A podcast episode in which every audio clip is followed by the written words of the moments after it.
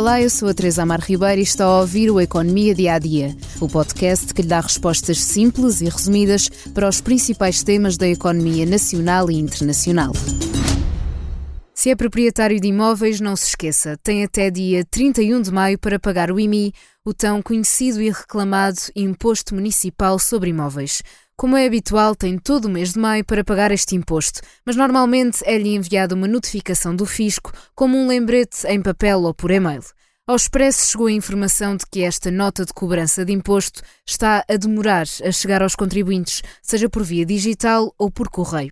A autoridade tributária aduaneira não confirmou ao expresso a existência destes atrasos, mas deixou claro que o envio das notificações foi concluído no dia 5 deste mês e que qualquer nota recebida tardiamente não justifica atrasos no pagamento do imposto. A iniciativa tem sempre de surgir pelo próprio consumidor.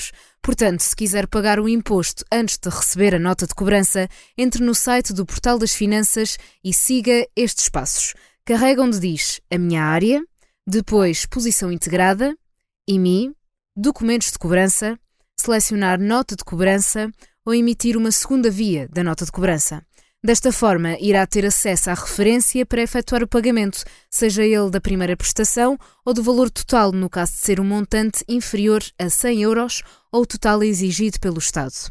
Se o valor do seu imposto estiver entre os 100 e os 500 euros, deve pagar a segunda prestação em novembro, mas se ultrapassar os 500 euros, pode dividir o montante em três prestações, sendo que a primeira termina exatamente no último dia de maio, a segunda no final de agosto e a terceira em novembro.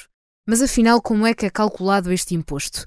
O governo estabeleceu um intervalo de 0,3% e 0,45% em prédios urbanos e de 0,8% em rústicos. A partir destes valores, cada autarquia tem de fixar uma taxa de IMI que pode ser diferente de ano para ano e que está disponível no Portal das Finanças. Depois, a percentagem incide sobre o valor patrimonial tributário do imóvel, o valor pelo qual está avaliado pelo fisco, que depende de vários critérios, como a localização, área, o nível de qualidade e conforto do imóvel. Hoje ficamos por aqui no Economia Dia a Dia, mas antes de fecharmos, convido a ouvir o podcast Comissão Política, onde o último episódio tem como mote um conselho de Francisco Pinto Balsemão ao líder do PSD para que dê um chega para lá à extrema-direita. Uma conversa com os comissários habituais, David Diniz, Vitor Matos e Eunice Lourenço, a quem se junta o jornalista do Expresso, Helder Gomes, que acompanha o PSD e o Chega.